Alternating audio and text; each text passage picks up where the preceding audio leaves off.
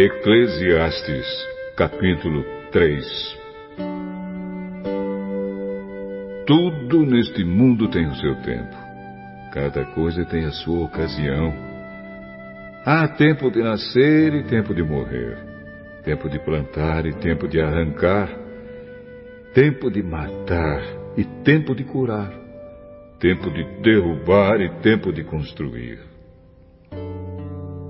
Há tempo de ficar triste e tempo de se alegrar, tempo de chorar e tempo de dançar, tempo de espalhar pedras e tempo de ajuntá-las, tempo de abraçar e tempo de afastar. Há tempo de procurar e tempo de perder, tempo de economizar e tempo de desperdiçar, tempo de rasgar e tempo de remendar, tempo de ficar calado e tempo de falar. Há tempo de amar e tempo de odiar, tempo de guerra e tempo de paz. O que é que a pessoa ganha com todo o seu trabalho? Eu tenho visto todo o trabalho que Deus dá às pessoas para que fiquem ocupadas. Deus marcou o tempo certo para cada coisa. Ele nos deu o desejo de entender as coisas que já aconteceram e as que ainda vão acontecer. Porém, não nos deixa compreender completamente o que ele faz.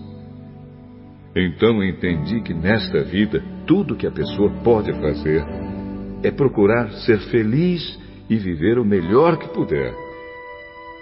Todos nós devemos comer e beber e aproveitar bem aquilo que ganhamos com o nosso trabalho. Isso é um presente de Deus.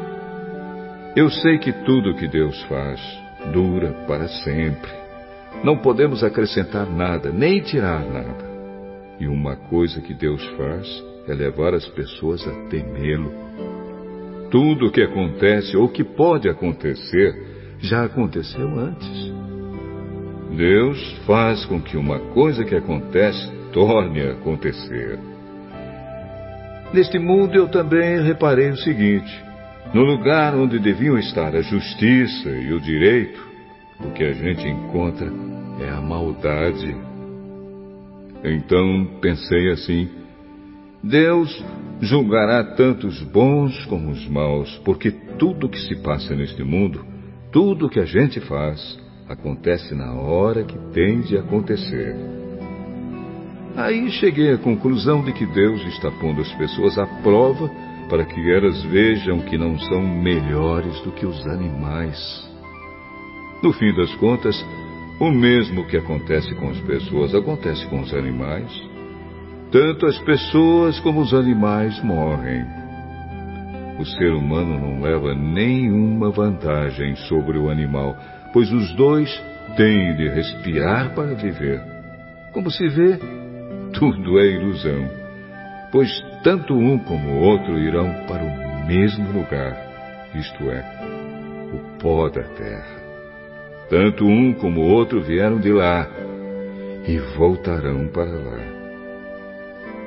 Como é que alguém pode ter a certeza de que o sopro de vida do ser humano vai para cima e que o sopro de vida do animal desce para a terra? Assim, eu compreendi que não há nada melhor do que a gente ter prazer no trabalho. Esta é a nossa recompensa. Pois, como é que podemos saber o que vai acontecer depois da nossa morte?